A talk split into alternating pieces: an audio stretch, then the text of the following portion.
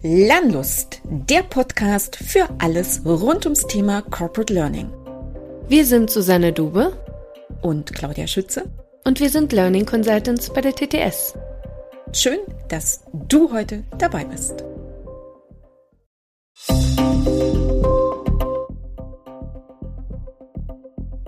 Und meine Hoffnung liegt darin, dass wir Menschen schlau sind kommt, oder der sich mit KI so ein bisschen auseinander oder Gen AI auseinandergesetzt hat, ähm, weiß, dass da eigentlich irgendwie letzten Endes die Musik spielt.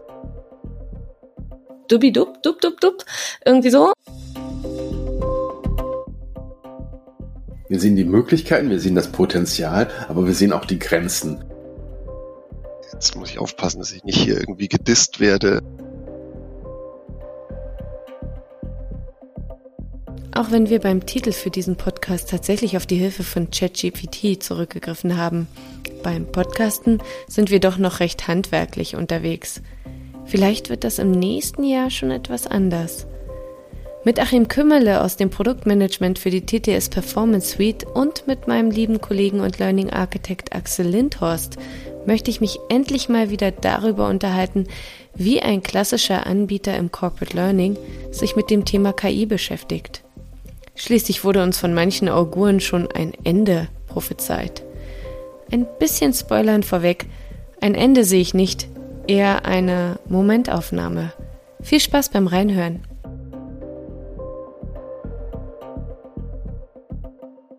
Herzlich willkommen, lieber Achim, und herzlich willkommen, lieber Axel, zu unserem zweiten Aufschlag zum Thema künstliche Intelligenz. Äh, Im ersten Podcast dazu hatten wir ja damals mit Johannes Starke und dir, Axel, gesprochen. Jetzt haben wir uns Achim dazu geholt. Ähm, Achim aus dem Softwarebereich, äh, der Produktmanager, soll uns äh, hier ein bisschen eine Sichtweise aus einer anderen Abteilung oder aus einem anderen Bereich von äh, TTS mit reinbringen. Leider fehlt uns der Dritte im Bunde, der liebe Michael. Wir wünschen ihm gute Besserung. Er hätte HR Consulting für uns vertreten, ähm, aber wir sind uns ganz, ganz sicher, dass es einen nächsten Aufschlag geben wird mit uns. Äh, denn Achim, sag doch mal, warum äh, hätte ich euch drei denn wählen sollen für einen gemeinsamen Podcast? Welche Rolle habt ihr drei denn?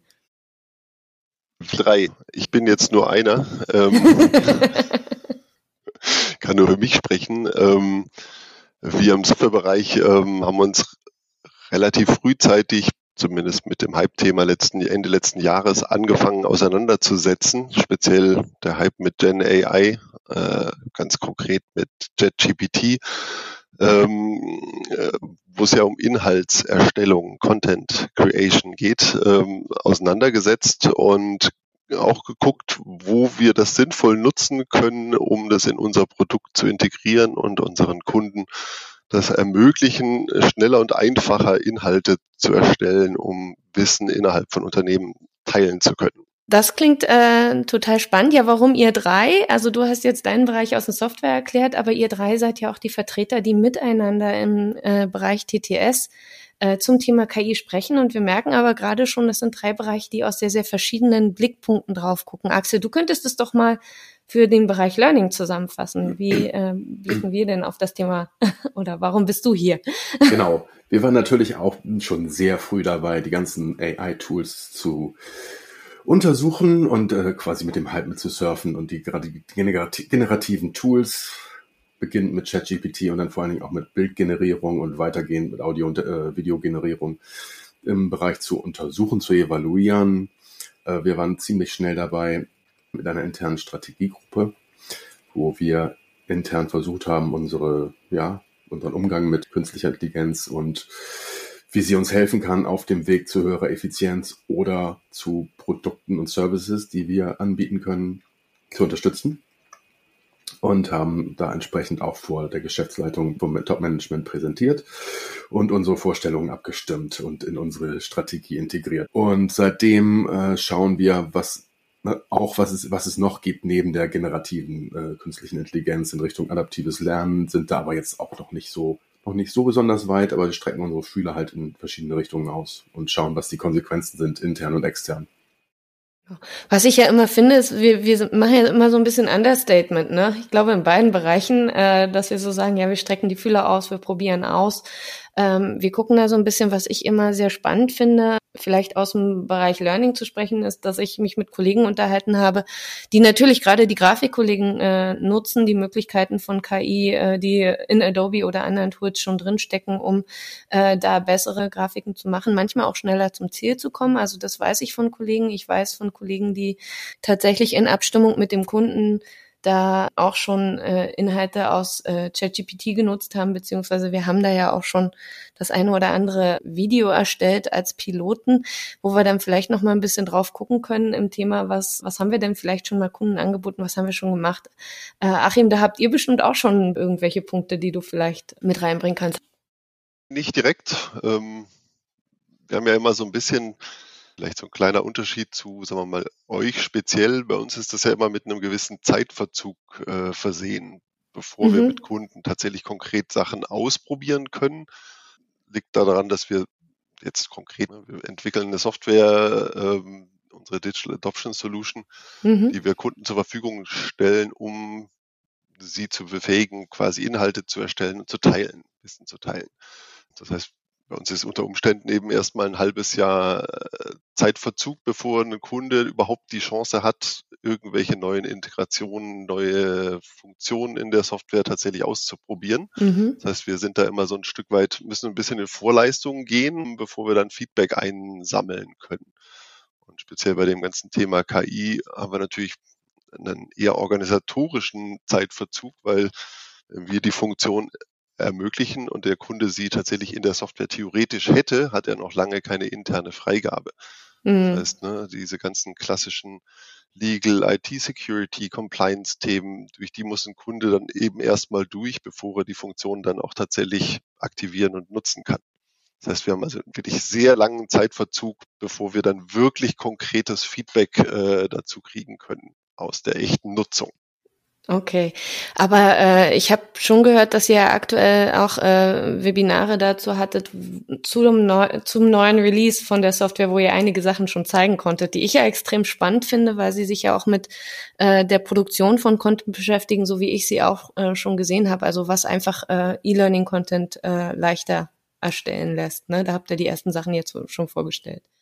Genau. Also insofern ist das ja eher so auch ein Dank an äh, die, wie soll ich sagen, an, an, an euch, an den Learning-Bereich, ähm, weil wir natürlich irgendwie aus dem konkreten KI-Projekt, was ihr hattet, ja durchaus den Need und Bedarf schon mal irgendwie als Bestätigung hatten für die entsprechende Entwicklung. Also ihr hattet ja ein konkretes Kundenprojekt, wo ein Kunde ja irgendwas ausprobiert hat mit KI Genau, also es ging darum, äh, die Lokalisierung tatsächlich zu vereinfachen. Und wenn sich jemand den ersten KI-Podcast von uns angehört hat, dann hat er mitbekommen, dass das eigentlich äh, eine Idee war, die ich damals im Januar schon gesponnen habe. Nämlich äh, tatsächlich zu sagen, ähm, ich nehme mir Fachexperten oder eine Person ähm, und packe nur ein Bild von dieser Person in eine Software ähm, und lege einen Text dazu und äh, lasse das dann, diesen Text vertonen ähm, von einer KI, vielleicht noch mit der Stimme von der Person dazu und äh, übersetze das dann noch in verschiedene Sprachen. Wir haben das mit verschiedenen Tools äh, jetzt äh, umgesetzt gehabt. Das war, die, die nenne ich jetzt einfach mal, das ist eine Augenblickaufnahme. Das könnten im nächsten Monat andere Tools sein. Also wir haben tatsächlich eine Kollegin gehabt, die hat ein Foto zur Verfügung gestellt. Sie hat ihre Stimme für Eleven Labs zur Verfügung gestellt, die wir dann dort geklont haben. Ähm, wir haben einen Text mit Word äh, übersetzen lassen aus dem Englischen in verschiedene andere Sprachen.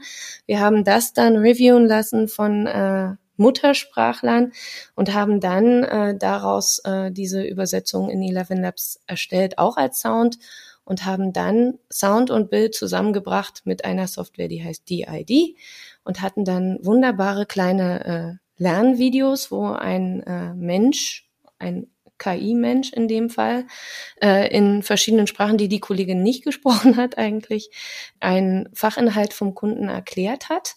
Das Ganze haben wir dann mit einer PowerPoint in Camtasia einfach zusammengebracht. Jetzt habe ich alle Tools einmal genannt. Es könnten andere sein, die sind ersetzbar. Das ist das Beispiel, auf das Achim sich gerade bezogen hat, was wir quasi für einen Kunden zurechtgeschnitzt haben, um einfach mal auszuprobieren, wie lange dauert so ein Prozess. Ne? Was sind vielleicht die Vereinfachungen und vielleicht auch, was sind ähm, Sachen, auf die man trotzdem achten muss. ähm, dabei. Und da können wir gleich noch ein bisschen genauer drauf eingehen. Aber Achim, wir waren erst bei dir und du hast gesagt, du hast dich von uns inspirieren lassen. Das finde ich ja sehr schön. so. Also inspirieren lassen, beziehungsweise in dem Fall war es mehr oder weniger so ein Stück weit validieren, weil das, was ihr gemacht habt, ne, verschiedene Tools nutzen, um dann eben zu dem Ergebnis zu kommen, dass du dann tatsächlich eine entsprechenden KI-Avatar hast, der aussieht wie von mir aus ein Mitarbeiter, in dem Fall war es ein Mitarbeiter von uns oder aber einen virtuellen Mitarbeiter oder tatsächlich gegebenenfalls vielleicht auch tatsächlich einen ganz konkreten Fachexperten aus dem jeweiligen Unternehmen. Ne, mhm. Man sagt, ich verleihe dem ein Gesicht, der hat eine gewisse Reputation, das hilft ja auch immer so ein bisschen, was so mhm. Akzeptanz mhm. von dem ganzen Thema anbelangt, wenn das jetzt jemand intern erzählt und nicht irgendwie irgendwo als Text irgendwo steht oder irgendeine fremde Person das, was ihr also gemacht habt mit den verschiedenen Tools, haben wir so integriert, dass das tatsächlich, wenn das Unternehmen das so einsetzen will, das komplett innerhalb unserer Software geht, ohne dass ich irgendwo mir verschiedene Accounts anlegen muss. Ähm, ich kann das alles in einem Rutsch machen. Also von der mhm. Lokalisierung über KI bis hin zu der Stimmenklonerei und dem Erstellen von, von solchen KI-Avataren innerhalb unserer Software wie gesagt, wir machen das nicht selber, sondern wir nutzen die, äh, haben die externen Tools integriert und zusammengebracht in quasi einem relativ einfachen Template, wo man den Text eintippt, noch einfach nur noch will den Generate-Button drückt und dann läuft der Rest quasi automatisch und bringt die verschiedenen KI-Systeme zusammen, inklusive natürlich dem ganzen Thema Prompts, oder der sich mit KI so ein bisschen auseinander oder Gen AI auseinandergesetzt hat, ähm, weiß, dass da eigentlich irgendwie letzten Endes die Musik spielt. Je einfacher ja. die Anfrage, desto äh, unsicherer oder unklarer ist das Ergebnis und man muss dem Ding relativ oder die Ergebnisse werden eklatant viel besser, wenn man da ein bisschen Hirnschmalz reinsteckt in das Prompting, also in die, wie stelle ich diese Anfrage, was packe ich an Informationen dazu, was ist das für ein Setting, in dem ich gerne jetzt den den Inhalt erstellt haben möchte, was ist das für eine Zielgruppe, Jetzt so, so, so Sprachstile zum Beispiel geht es eher jetzt im Deutschen konkret eher um was Formelles, wo Leute mit Sie angesprochen werden. Viele Unternehmen mhm. sind auf einem Du. Dann kann ich einem Prompt auch mitgeben, dass ich gerne eine eher informelle Sprachstil nutzen möchte. Dann erzeugt, spricht das Ding immer eher von Du und liebe Kollegen und nicht Mitarbeiter und MitarbeiterInnen. Ähm, ich kann bis hin zu einer einfachen Sprache, wenn ich sage, das ist irgendwie tatsächlich ähm, äh, die Zielgruppe ist eben jetzt nicht, das sind nicht meine Führungskräfte oder dergleichen, sondern das ist irgendein Mitarbeiter am Band und ich möchte eben wirklich versuchen, die Sachen in kurzen, einfach verständlichen Sätzen wiederzugeben, kann man sowas auch alles mitgeben. Mhm. Ähm, das heißt, das haben wir eben in der Software so gebaut, dass da relativ elaborierte und ausgefeilte Prompts im Hintergrund stehen und ich mich als Content-Ersteller gar nicht damit auseinandersetzen muss, sondern einfach entsprechende Optionen auswähle und das Prompt, das Komplexe im Hintergrund erstellt wird. Das finde ich persönlich eine, eine äh, sehr, sehr spannende und sehr schöne Funktion. Bringt mich so auf, auf verschiedene andere Gedanken, bringt mich aber auch darauf, dass, ich weiß nicht, Axel, erinnerst du dich daran, der, der Johannes hat damals gesagt, das ist für ihn eine Dystopie. Das ist etwas, was er sich nicht vorstellen kann. Warum äh, sprechen die Menschen denn nicht selbst? Warum machen sie da ein Foto von sich hin? Das haben wir aber im anderen Podcast diskutiert. Das möchte ich hier gar nicht diskutieren. Das hm. ist eher eine Einladung, äh, sich mal anzuhören, welche Zweifel man daran haben kann, wo mich das da jetzt ja. Weil ich da tatsächlich gerne reingrätschen möchte. Ich weiß nicht, ob das jemand schon mal, also jeder meines Erachtens, der das mal probiert hat, also ich selber habe das probiert, kenne Kollegen von mir, die es probiert haben, einfach nur mal drei Minuten Text, den man sich ausgedacht hat, wo man, ne, hat man alles runtergeschrieben und den mal fließend in, in, so einem, in so einem Video aufzunehmen. Ja.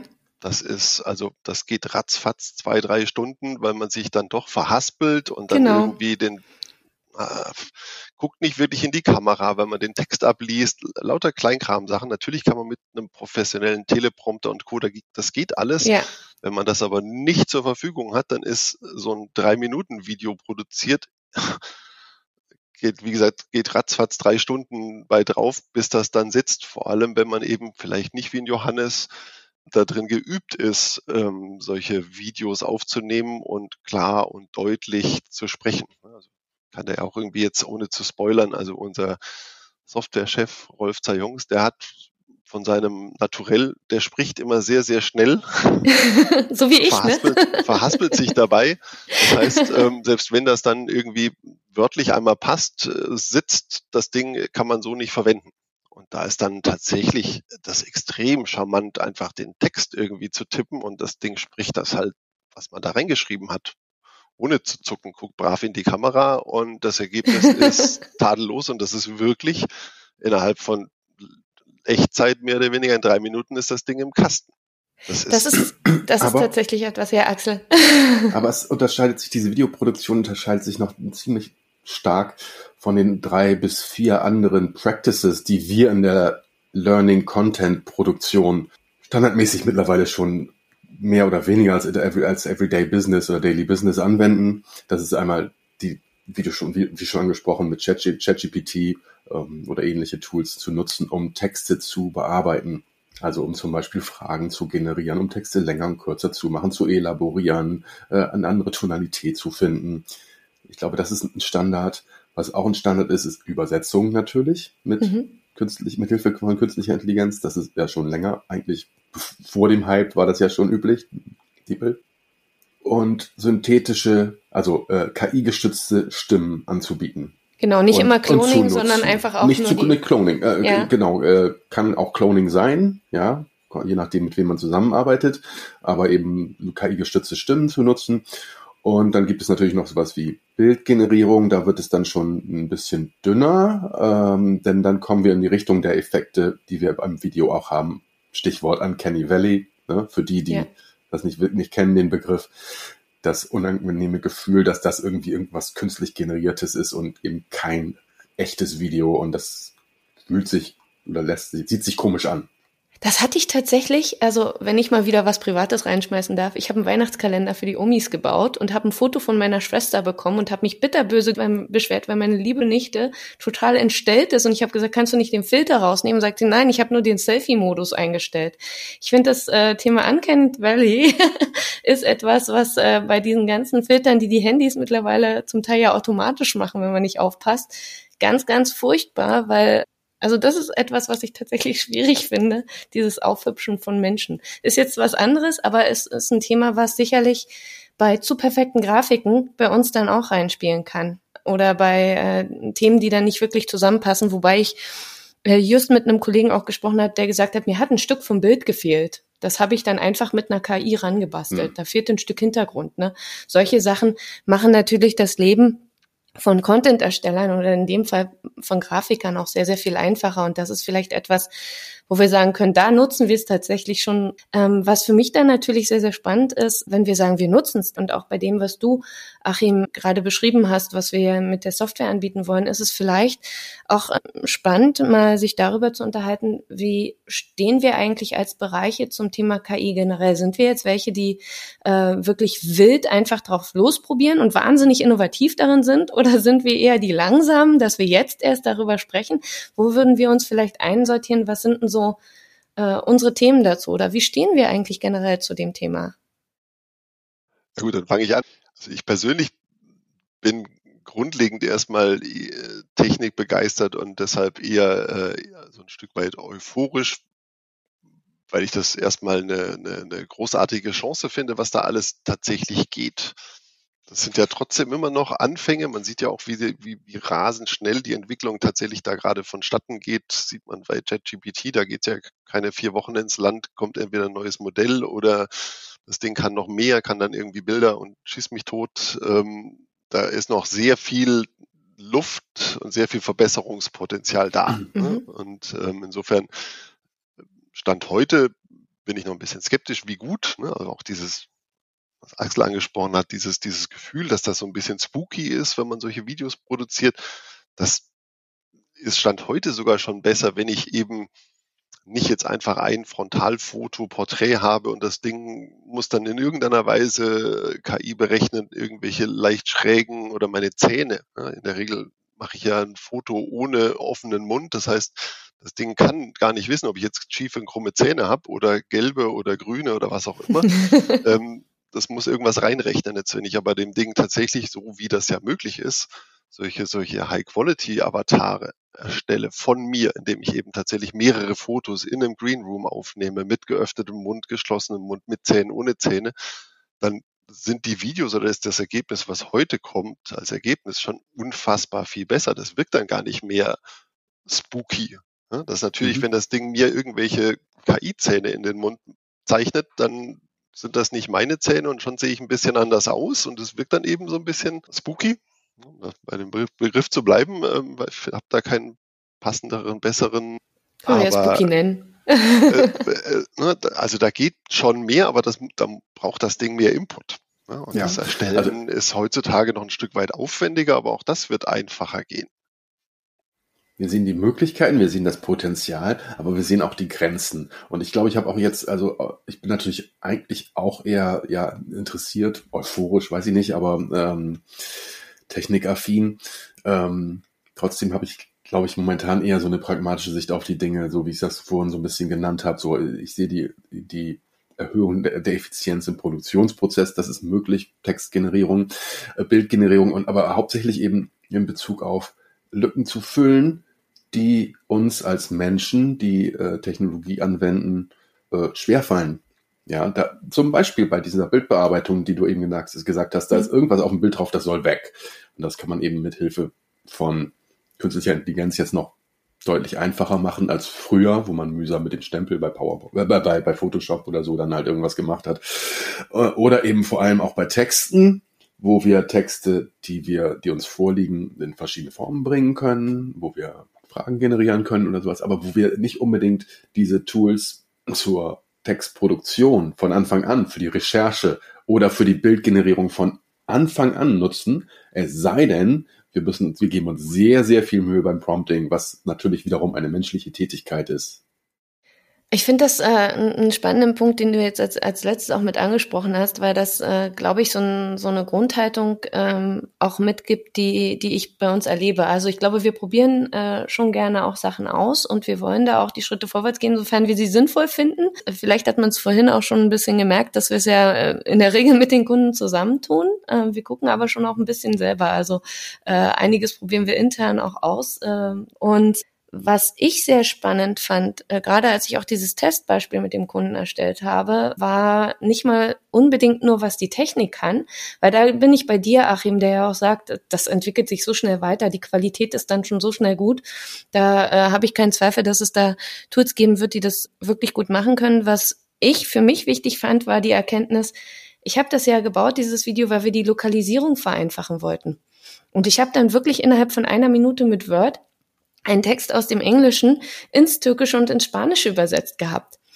Nun muss man wissen, dass ich weder Türkisch noch Spanisch gelernt habe, sind zwei Sprachen, derer ich nicht mächtig bin, und ich kann gar nicht die Qualität prüfen, die mir Wörter rausgibt. Das heißt, das war für mich ein Punkt, wo ich gedacht habe, ah, dann muss ich mir Menschen suchen, die das können, weil da ja auch Fachbegriffe drin waren, die vielleicht nicht irgendwo Google alles kann und auch vielleicht DeepL nicht kennt. Genauso ist es dann aber auch beim Sound gewesen, der gesprochen worden ist. Ich fand äh, zum Beispiel, ich weiß gar nicht, war das Axel, das war von dir. Ich hat, du hattest einen Sound auf Spanisch äh, von, äh, nennen wir sie Lisa, unsere liebe Kollegin, ja. erstellen lassen und hast dann gesagt, ah, an der Stelle klang das aber sehr englisch. Und ja. da müssen wir noch mal ein bisschen nachschärfen. Das heißt, diese menschliche Leistung hat es schon noch gebraucht. Und äh, aus diesem Grund sehe ich so manche Sachen. Äh, just heute Morgen habe ich äh, von einer Kollegin einen Link bekommen von Adobe Dubi Dub, Dub, Dub, Dub, irgendwie so. ähm, ein Tool, was all diese Sachen in einem Schritt macht. Also was eine Lokalisierung in einem Schritt machen kann. Ich habe einen englischen Text, suche mir eine neue Sprache aus und plötzlich kommt das Video von der Person in der äh, anderen Sprache. Und die haben dort in diesem, das verlinke ich dann auch, das finde ich extrem spannend für die Show Notes. Die haben ganze Filmszenen da reingenommen. Nur ist es da so gewesen, dass ich die deutsche Übersetzung nicht verstanden habe. Und da glaube ich, dass ich dann einer KI nicht vertrauen kann, wenn sie es in einem Schritt macht, sondern das war ein Learning für mich, wo ich sage, wenn ich was hochqualitatives machen möchte, dann muss ich Review schleifen Schleifen drin haben. Und diese Möglichkeiten muss mir dann die KI bieten. Das heißt, ich habe mich in meiner Haltung ja auch eher und das haben mir manche Kollegen vorgeworfen. Ich habe mich mit den rechtlichen Sachen auseinandergesetzt, weil die Kollegin äh, musste mir bestätigen, also musste nicht, hat mir bestätigt, äh, weil wir auch gut zusammenarbeiten, dass ich ihr Gesicht und ihre Stimme überhaupt verwenden darf. Und eigentlich auch nur für dieses Projekt.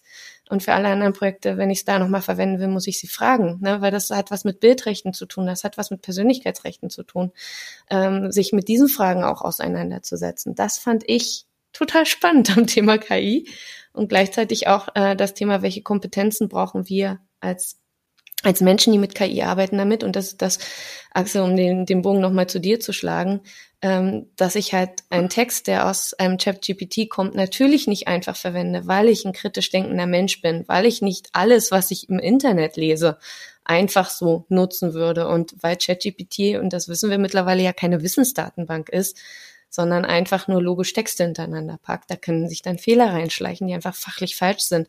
Also dieses kritische damit arbeiten, das finde ich ist etwas, was uns auch auszeichnet. Dieses nicht blinde Vertrauen, sondern ausprobieren, gucken, was ist sinnvoll. Das habe ich auch bei dir, Achim, rausgehört und dann einfach machen. Ah, genau. Ich finde das ganz lustig. Es sind ja sogar, ich weiß nicht, ob ihr das zufällig kennt, ne? Teams nutzt ja auch alle. Da ja. es ja immer irgendwie in dieser Statusanzeige die Information, ob jemand gerade verfügbar ist oder präsentiert oder in einem Call ist, ähm, nur so von wegen KI und ungefiltert direkt bis zum Ende durch. Da steht im Englischen bei mir immer irgendwie free until was auch immer, drei Uhr. Okay. Die KI-Übersetzung lautet, ist gerade in der Präsentation und kostenlos bis 1.30 Uhr. kostenlos. Free. Der Kollege ist natürlich nicht kostenlos, sondern der ist eigentlich frei bis 3 Uhr oder so, sondern aber die Übersetzung sagt halt, ne, free ist kostenlos, also insofern zack, bumm. Da ist was schiefgegangen, genau. Ja, aber ähm, das gibt's ja ganz oft. Ich habe auf dem Handy ganz oft, dass wenn man auf Webseiten drauf geht und Google das automatisch übersetzt, steht nicht im Menü, sondern Speisekarte. Klar, aber das ist ne, da hat offensichtlich auch jemand vermutlich des Deutschen nicht mächtig, kann das gar nicht kontrollieren, deswegen steht da halt kostenlos, hat keiner ja. irgendwie nochmal drauf ja. geguckt. Und ich erinnere mich KI an die, sagt, äh, das ist ganz einfache Übersetzung. Ich ja. erinnere mich an eine Tabelle von der Europameisterschaft, äh, wo die ähm, die Originalsprachen der Länder, die dort mitgespielt haben, in der Tabelle umgesetzt wurden. Dann stand da so Portugal, Spain, Turkey im Original und dann stand Portugal, Spanien, Truthahn in der Oh, sehr gemein. Aber bei, bei, der, bei der synthetischen Stimme ist es halt so, bei diesem spanischen Beispiel, es kommen halt in unserer Fachsprache halt ständig englische Begriffe, ja, weiß mhm. Business Development, Success Factors, CTS Performance Suite und dann muss ja die die, die KI hinter der synthetischen Stimme erkennen. Das war jetzt ein englischer Begriff und das Wort, was danach kommt, ist aber wieder Spanisch.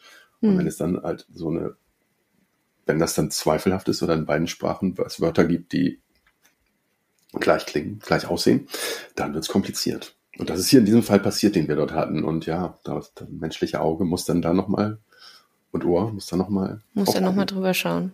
Das genau. klassische Problem ist ja immer, dass das, dass so eine KI in der Regel den Kontext nicht kennt. Ja. Indem das sich, äh, ne, also jetzt in deinem Beispiel war das ja, okay, es hat den Kontext, es geht jetzt um Länder, sondern es übersetzt halt in Anführungsstrichen die Begriffe und der Kontext ist dem der KI in dem Fall nicht klar oder nicht bewusst. Ja. Ja. Na, das ist halt äh, dann diese Leistung, wo man sagt, entweder braucht es dann äh, KI-Systeme, die in diesem Kontext drin sind, die das kennen. Das macht dann das Prompting aufwendiger oder das braucht Datenbanken, die sich genau nur in diesem Kontext bewegen, wenn wir über ChatGPT oder solche Sachen sprechen. Das ist ja äh, generell, finde ich, ein ganz schönes Thema, wo man das ja so ein Stück weit sieht. Es reden ja immer alle von, von also das I ist ja immer die Intelligenz. Ne? Letzten Endes ist das ja aber jetzt muss ich aufpassen, dass ich nicht hier irgendwie gedisst werde, äh, das ist nicht intelligent. Ne? Da, da ist keinerlei wirkliche Intelligenz dahinter. Das ist, das sind Wahrscheinlichkeiten. Vielleicht auch das noch so als, als kleinen Input. Wir haben in unserem Softwarebereich tatsächlich initiiert von unserem Geschäftsführer äh, quasi wirklich jeder einzelne Mitarbeiter ähm, die Aufgabe bekommen, sich explizit und zwar ungerichtet, ohne Vorgabe, was sich mit dem Thema KI generell einmal auseinanderzusetzen, um so ein bisschen mhm. Verständnis dafür zu schaffen. Ja. Also wirklich jetzt, wenn man so will, Grundlagenforschung, so Grundverständnis, was, wie tickt so ein, so ein Ding, was ist das eigentlich? Also ja. Was heißt Gen AI? Also bei uns war das konkret das Thema Gen AI nicht ganz mhm. allgemein. Wenn man sich damit mal auseinandersetzt, ist das eben, um das ganz plump darzustellen, es wird immer nur das nächste Wort in einem Satz mit genau. der höchsten Wahrscheinlichkeit ausgegeben. Ne? Das ist jetzt nicht unbedingt das, was ich als intelligent bezeichnen würde. Es ist beeindruckend, was da rauskommt. Wollte ich auch sagen, es ist doch faszinierend, wie unsere Sprache so funktionieren kann. Ne? Abs so. Absolut. Ne? Da gibt es sicherlich natürlich, aber ne, es ist trotzdem einfach nur der Begriff. Es gibt dann auch Iterationen, ist mir schon klar, das ganz so plump ist es jetzt nicht. Also es wird dann irgendwie auch immer nochmal weitergeguckt, wie dann der Satz weitergehen könnte. Und wenn das dann nicht sinnvoll ja. weitergeht, geht's wieder einen Schritt zurück, dann nimmt man vielleicht das zweitwahrscheinlichste Wort und dann, ne, also kann man das verbessern und das kann man auch quasi entsprechend äh, in den verschiedenen KI-Systemen kann man das auch einstellen, wie, wie, wie stark diese Iteration und wie viele Schleifen man da versucht äh, zu evaluieren, was natürlich immer eine riesen Zeit- und Rechenkapazität im Hintergrund bedarf, aber das kann man optimieren. Trotzdem, es bleibt dabei, es geht wirklich plump um Wahrscheinlichkeit. Und was ich da so faszinierend dran finde, ist, das System funktioniert so. Sehr spannend finde ich, was wir Menschen daraus machen und wie wir Menschen damit umgehen. Weil ich merke, wie es mir dann selbst passiert, dass wenn ich jetzt äh, eine Software wie ChatGPT oder auch Wolfram Alpha oder was es da noch sonst gibt, also ausprobiere, stelle ich ganz oft Wissensfragen. Und das ist nicht der Fehler von der KI, dass sie dann da mir eine falsche Antwort gibt, sondern warum stelle ich diesem System eine Wissensfrage, wenn ich doch weiß, dass es so funktioniert? Also vom Alpha jetzt nicht, aber ChatGPT, wie du es gerade beschrieben hast. Ne? Das meinte ich vorhin, als, es, als ich gesagt habe, wir benutzen das nicht für Recherche. Genau, das äh, nicht für und, initiale es gibt Recherche. aber Menschen, die tun das und äh, ich äh, das Beispiel bringe ich ja schon gar nicht mehr mit dem äh, Jungen, der seine Mathearbeit damit schreiben wollte und und böse gescheitert ist. Nicht um korrekte Antworten zu bekommen. Ganz genau. Also äh, das ist aber tatsächlich etwas, wo ich glaube, dass das Kompetenzen sind, die wir als Menschen entwickeln müssen. Und es gibt ja mittlerweile auch Kompetenzmodelle, die sich genau damit auseinandersetzen. Also wie äh, welche Kompetenzen müssen wir Menschen aufbauen, um mit KI zu arbeiten. Und vor dem Hintergrund mal jetzt mal ein bisschen Exkurs in, in das nochmal, was äh, wir im Learning-Bereich gemacht haben. Axel, korrigiere mich, wenn ich irgendwas falsch sage oder irgendwas vergesse. Wir haben äh, ein Hackathon mit unseren Kollegen durchgeführt, um zu sagen, was äh, könnten denn Themen sein oder, oder Produkte sein, die wir als äh, Learning-Kollegen im Bereich KI nutzen können, beziehungsweise wie wir äh, die Kunden unterstützen können. Und sehr, sehr spannend fand ich dann immer diesen lehrreichen Ansatz von uns zu sagen, ja, wir müssen mal gucken, dass wir die Kompetenzen bei den Menschen da aufbauen. Entweder um, äh, über Beratungsprodukte oder tatsächlich über Schulungsprodukte, wo wir sagen, wir geben den Menschen mal den Raum, sich damit auseinanderzusetzen, sei es im Thema Prompting, Achim, aber da setzen ja jetzt andere Tools, wie zum Beispiel unser eigenes Tool drauf, um das leichter zu machen, weil das tatsächlich ein komplexes Thema werden kann, sei es aber auch einfach im Umgang äh, mit den verschiedenen Systemen, sei es das kritische Denken, die Kreativität, die man damit nutzen kann, um vielleicht auch in, in neue Sphären zu kommen. Also was mich auch nochmal interessieren würde, hm, was ist eigentlich, wenn wir mal darüber hinausgehen, über diese Unterstützungsfunktion mit der ganzheitlichen Automatisierung bei der Erstellung von Lernmaterialien. Ich glaube, wir haben da vor kurzem Text zu gelesen, Susanne, den du auch umgeschickt hast, der in so eine Richtung geht, wo man sagt, okay, ich hätte gerne ein Microlearning zum Thema in einem bestimmten Format. Ich hätte gerne ein WBT, ich hätte gerne eine Online-Hilfe, ich hätte gerne einen Screencast, ich hätte gerne eine Simulation ja. äh, zu einem bestimmten Thema. Wie können wir das noch weiter denken? Zum Beispiel, ich könnte mir vorstellen, oder das fiel mir heute Morgen gerade auch nochmal ein, ähm, wenn, wir, wenn es um IT-E-Learning geht, um IT-Learning geht. Ja. Ähm, wir arbeiten ja als Input für solche Lernprojekte, ähm, für solche Schulprojekte mit, mit, mit Testscripts. So, was ist, wenn wir jetzt Testscripts nehmen und dann füttern wir eine KI mit den Testscripts und sagen, so, mach mir bitte daraus Online-Hilfen. Genau. Und dann kommt das fertig daraus. Da sind wir aber, Mhm. Dann sind wir so ein bisschen bei diesem äh, Beispiel aus, aus meiner Sicht, was so ähnlich funktioniert wie das Dub-Dub-Dub bei der Videolokalisierung. Ähm, wenn ich die Zwischenschritte, ähm, ich sag mal, ohne, ohne Prüfung einfach durchlaufen lasse. Also wenn ich sage, ich gebe einen Input rein und nehme dann einfach das, was hinten rauskommt, als fertig hin, dann sind die verschiedenen Stellen, äh, wo wir noch Stellschrauben haben, ne, wo wir Reviews machen. Also bei einer WBT-Erstellung meinetwegen, dass wir die Storybooks prüfen lassen. Oder bei einem Video auch die Präsentation nochmal anzugucken oder die Tipps, die man äh, an die Kollegen gibt oder ähnliches. Oder gerade sprachliche Feinheiten, die man im Unternehmenskontext ja im Change ganz oft hat. ne? dass man sagt, hier müssen wir auf Feinheiten in der Sprache achten.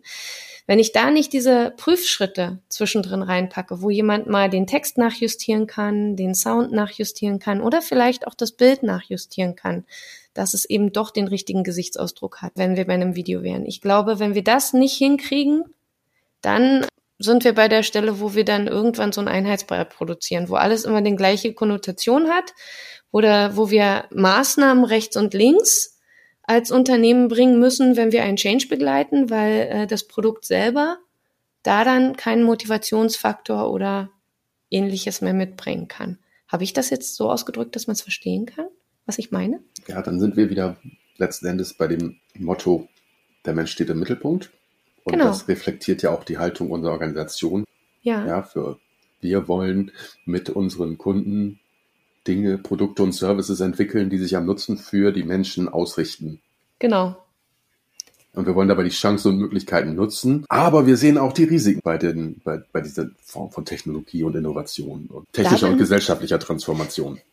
Genau. Da bin ich übrigens den, äh, den Kollegen bei unserem Hackathon total dankbar, die diese Anti-Haltung eingenommen haben. Finde ich total spannend in dem Thema auch, die wirklich sehr vehement auf, auf äh, auf Risiken hingewiesen haben. Ich will die gar nicht alle aufführen, weil da kommen wir in politische Sphären rein, die wir hier jetzt im Podcast nicht brauchen. Aber tatsächlich äh, zu gucken, dass wir sagen, wir wollen es da einsetzen, wo es Sinn macht, also wo es sinnvoll ist. Das ist ja immer so ein bisschen, finde ich zumindest bei, bei dem Thema Technik, Technologie, wie auch immer. Es kommt ja darauf an, dass man eben ein aus meiner Sicht zumindest, dass man ein Stück weit sich dessen bewusst ist, was man davon erwarten kann. Also ich würde ja. jetzt zum Beispiel in einem Auto auch nicht irgendwie einen Navi in Frage stellen. Also gibt, glaube ich, keinen, der irgendwie den Sinn und Zweck davon nicht erkennt oder das nicht eigentlich im täglichen Leben nutzt. Mhm. Trotzdem, wenn das Ding sagt, rechts abbiegen und rechts ist halt ein Fluss, natürlich kann das sein, dass da mal irgendwo, ne, diese Beispiele gibt's ja, wo dann die Autos in irgendeinem See landen. ähm, wenn man dem Ding blind vertraut, keine gute Idee. Ne? Nee, selbst so was vergleichsweise ausgefeiltem wie einem Navigationssystem. Und das ist natürlich bei dem, trifft für mich bei einem Thema Gen AI genauso zu. Ja. Ne? Also völlig egal, ob das, ne, also deswegen, ich finde Risiko immer so ein bisschen, das klingt so nach, oh, das ist was ganz Böses, das könnte irgendwie, da könnte die Welt dran zerbrechen. Das nee. weiß ich nicht, glaube ich nicht man muss sich über. Ja, die Welt kann auch an anderen hey, Sachen zerbrechen. Äh, ja, wenn man das so sieht, ja. Ich finde, das klingt halt so wahnsinnig negativ. Das Ding hat natürlich, es gibt bestimmte Schwächen, egal ob das irgendwelche, ob das irgendein Bias ist, wofür diese Dinger einfach, die sind prädestiniert ja, dafür, dass die da aufgrund dieser Wahrscheinlichkeit, ja, gibt es ja diese ganzen zahlreichen Beispiele, dass wenn man diese, diese Gen AI-Themen, wenn man die Sätze vervollständigen lässt, dass der Chirurg, der ist halt immer männlich, wenn ich ihn da frage. Und die, äh, die, die, die Krankenschwester ist immer weiblich. Das ist jetzt aber trotzdem, das ist natürlich nicht richtig. Aber nee. dass der Datenbestand, auf dem, mit dem das Ding trainiert ist, die höchste Wahrscheinlichkeit ist eben bei dem Chirurg er und bei der Krankenschwester sie. Ich, ich kann dir das Beispiel gerne mal zeigen. Das ist im, es funktioniert im Deutschen nicht ganz so gut. Im Englischen geht das eben extrem gut, dass du mhm. den Satz so vervollständigt, dass das eigentlich nicht die Rolle ist, sondern dass du wirklich äh, dass, dass dann da halt die Person dann ist. Die Person dann kommt und das ist nicht so gesetzt. Ja, da gibt's ja auch diese Bilder von, äh, also diese Bildbeispiele, äh, dass wenn man sagt, ich möchte einen indischen Menschen dargestellt werden, dass der immer einen Turban trägt und äh, gefühlt 80 ist. Weiß ich nicht, in Vietnam wird alles auf Bananenblättern serviert. mit, mit Risiken meinten wir jetzt aber auch ja, das gibt es natürlich, den Bias. Aber erstmal, der erste, das erste Risiko ist eben, dass man diese Schritte überspringt, diese Form der Qualitätssicherung, dass man sich zu sehr verlässt auf das, was ja. als Ergebnis rauskommt und denkt, okay, nee, das geht schon so klar, das sagt ja ChatGPT so und dann, dann, dann nehme ich das so.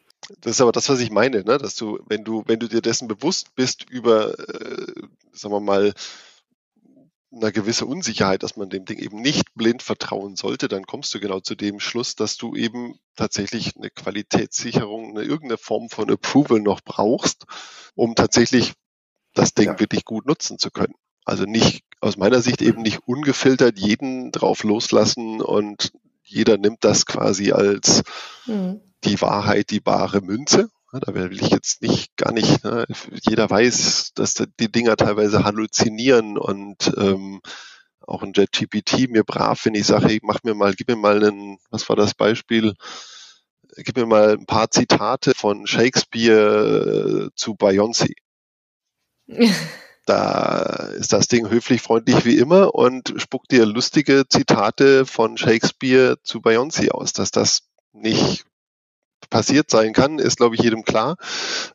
Es ist aber, ne, es fängt an mit einer nicht sinnvollen Fragestellung, wo ich eine nicht sinnvolle Antwort für kriege. Das würde ich jetzt persönlich nicht unbedingt als Risiko bezeichnen, aber das Bewusstsein über die, was tut das Ding, was kann das Ding, hilft mir dabei eben, dass da gar nicht wirklich ein Risiko entstehen muss aus meiner Sicht. Ja. ja. So, das, das sind die internen Risiken. Das ist, ja genau, das ist die sind die intrinsischen Risiken und darüber hinaus gibt es, das wollen wir nicht verschweigen, eben auch Thema Bias, gesellschaftliche Risiken, ethische Risiken, äh, politische Risiken, gesetzliche Risiken, äh, zumal wir uns in einer Sphäre befinden, wo Regulierung dieser Technologien, zum Beispiel in der EU, erst angedacht Ach, kommt wird. bestimmt bald was. Wir haben Ende des Jahres. Da jetzt hatten sie ein gibt Jahr es Zeit. Viele Stimmen, die man hört jetzt, die das auch sich so wünschen und fordern. Ich habe gehört, da kommt was. Ja. Jetzt kann ich Gerüchte in die Welt setzen, da kommt was. Denn es so. gibt ja auch durchaus unterschiedliche Positionen in der Organisation, das wollen wir auch nicht verschweigen, haben wir auch schon gesagt. In unserer Organisation ja auch, äh, wie mit KI umzugehen ist. Ich habe noch äh, zwei, zwei kleine Sachen, vielleicht einen Hinweis, weil äh, die Kollegen aus, aus dem Hackathon sich vielleicht sonst benachteiligt fühlen und ich das einen ziemlich spannenden Gedanken fand, ähm, den sie bei uns mit reingebracht haben. Und ich glaube, Achim, mit dir wurde auch schon dazu gesprochen, äh, nämlich tatsächlich zu überlegen, ob man sich nicht, äh, da ja einiges wirklich leichter geht, also vermeintlich einfacher geht und schneller geht, wenn man es mit äh, Gen AI-Produkten erstellt, zum Beispiel ähm, Wissen schneller zur Verfügung stellen kann. Das, äh, äh, da geht es dann um Sicherung von Daten, wenn Menschen beispielsweise in Rente gehen oder das Unternehmen verlassen. Na, da tatsächlich zu sagen, wir wollen das Wissen sichern. Mit diesem Thema setzen wir uns gerade auch auseinander. Das möchte ich nicht unerwähnt lassen, weil ich das einen total spannenden Punkt finde. Ähm, tatsächlich zu sagen, ja, wenn wir schon die Möglichkeiten haben, dann lasst uns doch mal gucken, was wir da tatsächlich besser machen können am Lernen. Ne? Ähm, genauso das Thema ähm, adaptives Lernen. Äh, ich weiß, es gibt auch Player auf dem Learning-Markt, die sich genau damit auseinandersetzen, auch im KI-Bereich. Und auch da gucken wir immer, was da was da gemacht werden kann. Das nur so als Erwähnung. Wir haben aber sehr schön, gerade im Gespräch sind wir so an den Punkt gekommen, was, äh, was denn der Mensch so können muss und was ist denn unsere, unsere Hoffnung an uns vielleicht, an unsere Kollegen im Learning, aber vielleicht auch die, an die Menschen, die sich für Learning interessieren. Ähm, was wäre unsere Hoffnung im Umgang mit KI in der Zukunft? Meine Hoffnung hatte ich schon ein bisschen zusammengefasst. Also ein, der eine der Aspekt ist natürlich die immer weiter sich optimierende Entwicklung bei der Unterstützung von für uns bei der Erzeugung von Texten, Bildern und anderen Medien. Der vielleicht auch ganzheitlichere Ansatz, der mit, der, mit dessen Hilfe man vielleicht entsprechende Tools mit entsprechend mit, mit Daten, mit organisationalen Daten füttern kann, mit Daten aus einer Systemimplementierung zum Beispiel und Gerüste oder weitgehend gefüllte Vorlagen zu bestimmten Lernmedien, Lernformaten vielleicht dann eben auch schon erstellen kann. Und vielleicht eben auch neue Formate. Und eins der Stichworte, die da ja auch gerne fallen im Moment, ist sowas wie Conversational AI, also Chatbots, ne, mit denen man mhm. Gespräche führen kann, mit denen man sich austauschen kann, anstatt das mit Kollegen zu tun.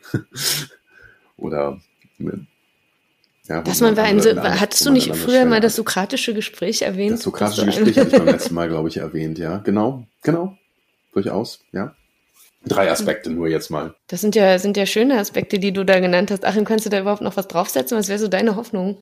Eine, eine Hoffnung, ich weiß gar nicht, ich, Hoffnung ist nicht, ich lebe nicht so nach dem Prinzip Hoffnung. Das ist nicht so meins. ähm, äh, ich bin so ein bisschen, also ich bin wie soll ich sagen, sehr gespannt, wie sich das potenziell weiterentwickelt, weil wir sind tatsächlich, hatte es intern schon mal bei uns in der Vorbereitung schon mal erzählt, wir sind in so einer Phase, das ist so in diesem Hype-Cycle, ist das so diese, diese Phase der inflated expectation. Mhm. Also wo, wo äh, völlig überzogene Vorstellungen, was Gen AI eigentlich kann, herrschen. Da kommt klassisch immer hinter dem, hinter diesem Hype Höhepunkt kommt immer so ein bisschen das Tal der Ernüchterung und dann irgendwann kommt erst danach dann mhm. die Phase, wo man sagt, okay, da nutzt man das dann wirklich produktiv und effektiv. Bin gespannt. Ich glaube, dass das nicht ganz, das wird schneller gehen, ne, als so bei üblichen technologischen Entwicklungen. Vermutlich, weiß ich nicht, bin jetzt da nicht der Experte, der da das besser weiß als der Rest der Welt, um Gottes Willen. Es wäre nur meine Vermutung, dass das eben wie die gesamte Entwicklung schneller geht, aber ein Stück weit wird da noch Ernüchterung einsetzen. Hm. Ich glaube, bei dem einen oder anderen ist die vielleicht sogar schon da. Was aber für mich trotzdem, also weil ich hätte gesagt, ich habe jetzt eben nicht diese komplett, ich glaube nicht, dass KI demnächst das ganze Thema Wissenstransfer in Unternehmen komplett ersetzt. Ne, dass das also sowas wie euren Bereich oder auch unsere Software, dass die nicht mehr für nötig ist. Da bin ich sehr fest von überzeugt. Das ist zwar gibt zwar so diese, wie gesagt, diese, die, die Leute, die diese, die sich nicht etwas intensiver mit auseinandergesetzt haben und, und quasi dem, dem allgemeinen Tenor aus Medien macht ganz viele Jobs überflüssig, ja, die da ich meine, einschwingen. Ja, Ne, Manches stimmt ja vielleicht sogar oder die Jobs verändern sich. Also das, glaube ich, wird bei uns schon zutreffen, dass da, da manches ja, anders ne, Da gibt es ja dieses klassische Beispiel mit dem Radiologen. Ne? Das ist tatsächlich so ein, das ist jetzt nicht explizit Gen AI, sondern das ist klassische KI-Mustererkennung. Mhm. Da hat vor, glaube ich, sechs, sieben Jahren schon mal jemand gesagt, das Ding ist eigentlich, äh, also ein, MRT zu diagnostizieren, kann eine KI extrem viel schneller und effizienter mit der Aussage, nach fünf Jahren gibt es eigentlich keine Radiologen mehr. Das macht eine KI. Bis dann aufgefallen ist, es stimmt aber gar nicht, weil der Radiologe halt nicht nur den Befund macht, sondern auch eine ganze Menge Tätigkeiten drumherum hat. Das heißt, eine KI hat jetzt nicht irgendwie den Radiologen ersetzt. Es macht nur, es ersetzt gegebenenfalls Radiologen, die KI nutzen zur Befundung. Mhm durch Radiologen, die das nicht machen, weil die besser sind, zuverlässiger und schneller aber die ganzen restlichen Tätigkeiten, die so ein Radiologe halt auch noch hat, übernimmt die KI halt erstmal noch nicht. Das ist das, das warum ich denke, genau, weil, äh, also ich glaube, KI kann Jobs verändern. Und genau. äh, es wird Absolut. vielleicht, werden andere Jobs wichtiger werden oder ähnliches. Und ich glaube, das wird es auch beim Lernen äh, tun. Und ich glaube, ich habe das schon mal gesagt, Axel. Ich weiß gar nicht, äh, ob das im anderen Podcast drin war oder nicht, keine Ahnung. Aber ich glaube, dass äh, vielleicht Sachen, die schlecht sind, die werden jetzt so viel schlechter werden, dass man mehr merkt, dass man es vielleicht gar nicht braucht, so diese sinnlos erstellten Lernvideos, die vielleicht keiner braucht, weil sie nur Masse produzieren, aber keinen Mehrwert für den Lernenden bringen, weil der einfach nur einen Raum zum Ausprobieren braucht. Und ich bin beim Thema Lernen immer noch dabei, dass ich sage, Lernen wird auch mit KI nicht schneller gehen, denn Lernen braucht Zeit. Das hat was mit den Sachen zu tun, die in meinem Kopf passieren, die ich in meine Hände übergebe, wo ich Gedanken entwickeln kann. Und das sind tatsächlich Sachen, die bleiben, aber der Weg dorthin wird sich vielleicht verändern und die Produktion von Materialien, das wird sich vielleicht verändern. Und meine Hoffnung liegt darin, dass wir Menschen schlau sind und dass wir nicht blind immer denken, alles wird besser und alles wird einfacher, sondern dass wir, äh, wenn wir schon KI-Tools nutzen oder auch sonstige Tools oder uns mit Lernen beschäftigen, dass wir einfach gucken, wie können wir es dadurch noch besser machen. Ja, wie können wir Konzepte noch unterstützen, dass sie noch passender für die Mitarbeitenden sind. Ja, das würde ich auch unterschreiben. Ich glaube ja tatsächlich, wenn ich ehrlich bin, nicht jetzt als Widerspruch zu dem, was du gesagt hast, sondern ich glaube, das äh, Entscheidende ist tatsächlich wirklich die Geschwindigkeit. Ne, also wenn du halt mhm. irgendwie tatsächlich, ne, also äh, nehmen wir jetzt irgendwie angenommen, ihr würdet ein Training zu JetGPT machen, wenn ihr das alles brav konzipiert, bis das Ding in so einem ganz klassischen von vor zehn Jahren ne, mit mit äh, ich mache ja, dann Training ist ChatGPT schon drei Versionen weiter. Das ist ne? drei Versionen weiter, bevor das fertig ist. Dann hat das gar, ne, dann ist das zwar ein schönes und vielleicht sogar noch besser erstellter, besser erstellter Trainingsinhalt, als man das mit Nutzen von KI machen kann, aber es ist zu, zu, zu, dauert zu lange, es kommt zu spät. Und diese Pace, das, die immer höher wird, da mithalten zu können, sehe ich persönlich gar keine andere Chance als solche Möglichkeiten, die das äh, bietet, zu nutzen und tatsächlich in der Zeit, also rechtzeitig bei dem Bedarf irgendwas liefern zu können. Und äh, ich würde sogar so weit gehen, lieber ein Stück weniger Qualität, aber rechtzeitig als äh, shiny und glitzy, aber zu spät. Ich würde da was anderes draufsetzen wollen, weil ich tatsächlich in meiner Rolle als Trainer, und da, das ist vielleicht noch was anderes, da könnte man mal einen Podcast machen über, was ist eigentlich Systemtraining, ne? Und was ist Prozesstraining und was ist eigentlich, was bedeutet Lernen eigentlich? Denn äh, die Toolnutzung ist etwas, was ich persönlich immer gar nicht mehr wirklich schulen will weil ich glaube, die Toolnutzung kann man gut über Performance-Support-Systeme, über schnell erstellte Lernvideos und sowas machen. Also wo klicke ich im Tool? Über schnelle Hilfen und da werden die Tools auch sehr, selber sehr viel besser werden ne, mit direkten Hilfen, die dann in der Software drin sind. Aber was tatsächlich spannend ist, wo sich jemand äh, mit auseinandersetzen kann, wo er vielleicht reden will, in Communities, in Lernzirkeln oder tatsächlich auch mal in einem ausgefeilten Training ist, wie fülle ich vielleicht meinen Arbeitsbereich äh, aus? Also welche Aufgaben stehen für mich eigentlich dahinter? Warum tue ich vielleicht Sachen? Was ist der große Prozess dahinter, den ich vielleicht erfüllen möchte? Und das ist klassischerweise etwas, was sich nicht so schnell verändert ne, sondern wo ich tatsächlich dann auch mal Raum geben kann, um, um tatsächlich äh, darüber zu sprechen. Deswegen mag ich ja Ideen wie Lernzirkel und ähnliches, worüber wir auch noch Podcast machen werden, schon gemacht haben und ähnliches. Deswegen finde ich ja, das ist etwas, wo ich glaube, dass schon immer die Entwicklung von Technik, ja, im, im Lernbereich, nicht alles war gut, was sich da entwickelt hat, aber ich finde, das Lernen an sich hat sich qualitativ verbessert im Corporate-Umfeld dadurch, äh, weil es zielgerichteter geworden ist. Und ich hoffe, dass das tatsächlich weitergeht.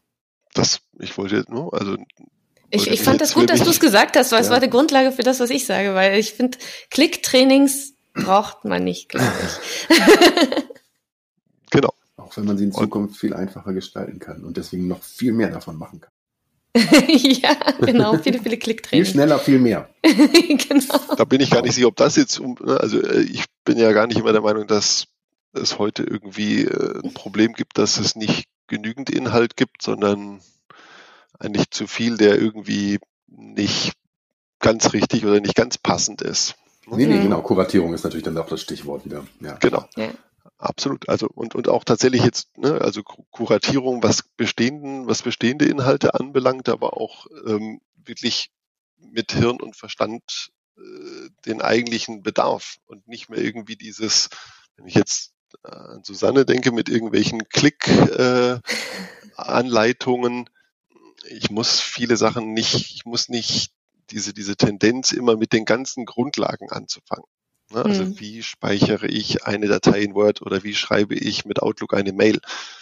Das sind vergleichsweise, also das, da würden meine Kinder gehen, obwohl die noch nie. Meine Tochter mittlerweile auch. Genau ähm, sondern dass man da so ein bisschen bedarfsgerechter irgendwie für die passende Zielgruppe tatsächlich dann die Inhalte erstellt und eben nicht mehr der Vollständigkeit halber alles abdeckt, sondern das, was tatsächlich was wichtig ähm, ist. Was wichtig ist ne, und wo ich auch wirklich Mehrwert für stifte.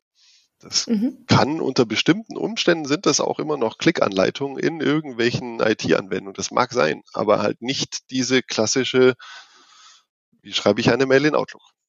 Genau. Und das ist das, wie, wie ich denke, wie wir, Axel, widersprich mir, wenn ich es falsch sage, wenn nur ich das denke als Person, aber ich glaube, steht auch unser Bereich dafür, es ist die Art, wie wir Training sehen. Ne? Dass wir tatsächlich sagen, wir wollen das machen, was den äh, Mitarbeitenden da tatsächlich hilft. Ja, ja. Spannend.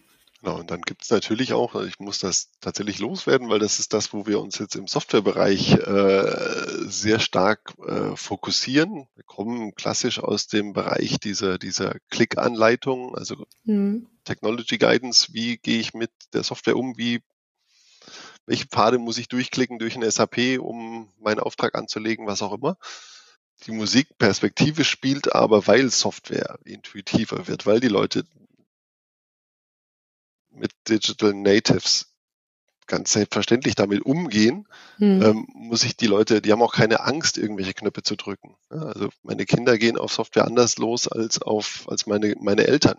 Hm. Eltern hatten so eine gewisse Angst, was falsch zu machen. Meine Kinder klicken einfach darauf und gehen davon aus, dass das Ding muss schon damit umgehen, wenn ich was falsch mhm. mache. also jetzt nicht bewusst, aber so gehen die halt ran. Mhm. Das heißt, ich muss Leute nicht, muss Leuten nicht die Angst nehmen, einfach mal irgendwie auf Speichern zu drücken oder auf äh, Next oder was auch immer, ähm, sondern das machen die von alleine.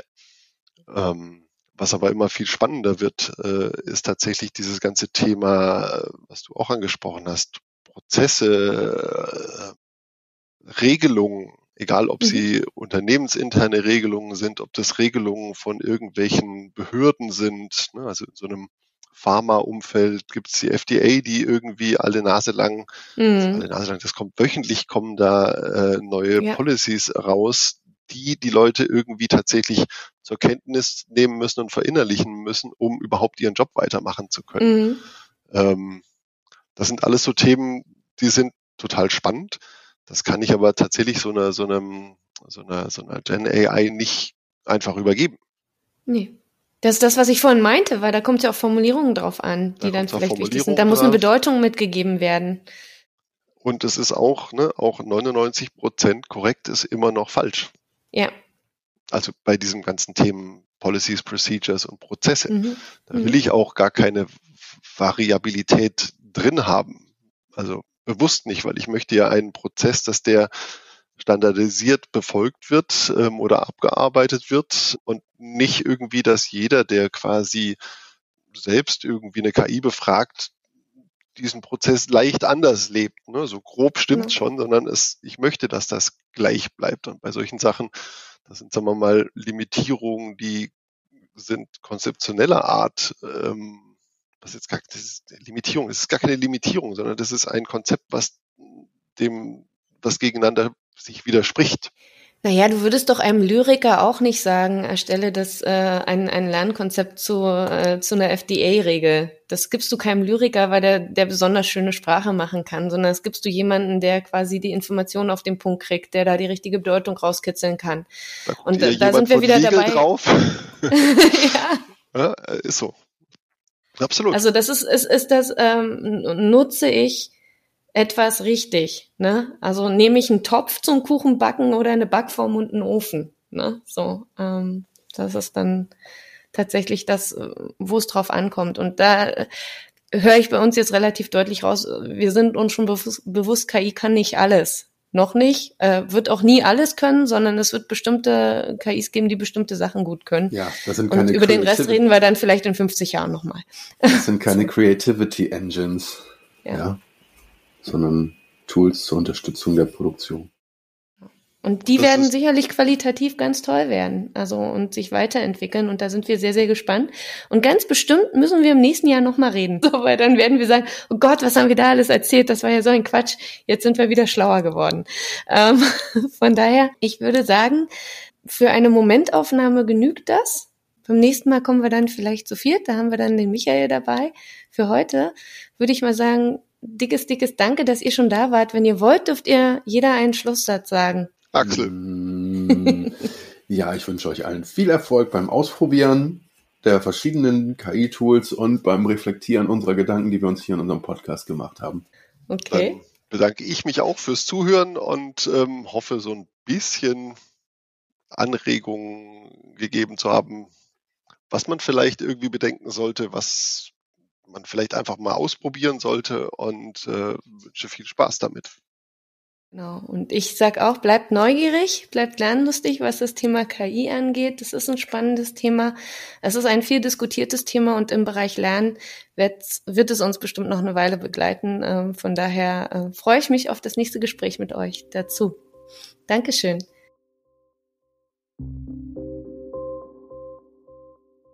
Übrigens, habt ihr uns schon abonniert? Das geht überall dort, wo ihr eure Podcasts am liebsten hört. Wir freuen uns auf euer Feedback und vor allem auf den Austausch mit euch. Wie ihr uns erreicht? Ihr könnt uns auf Podigy schreiben oder ihr folgt dem Lernlust Podcast auf Mastodon. Es gibt uns auch als echte Person auf Mastodon oder LinkedIn. Sagt uns also, was euch gut an unseren Podcasts gefällt und wo wir noch besser werden können. Bis dahin freue ich mich auf euch bei der nächsten Folge des Lernlust Podcast.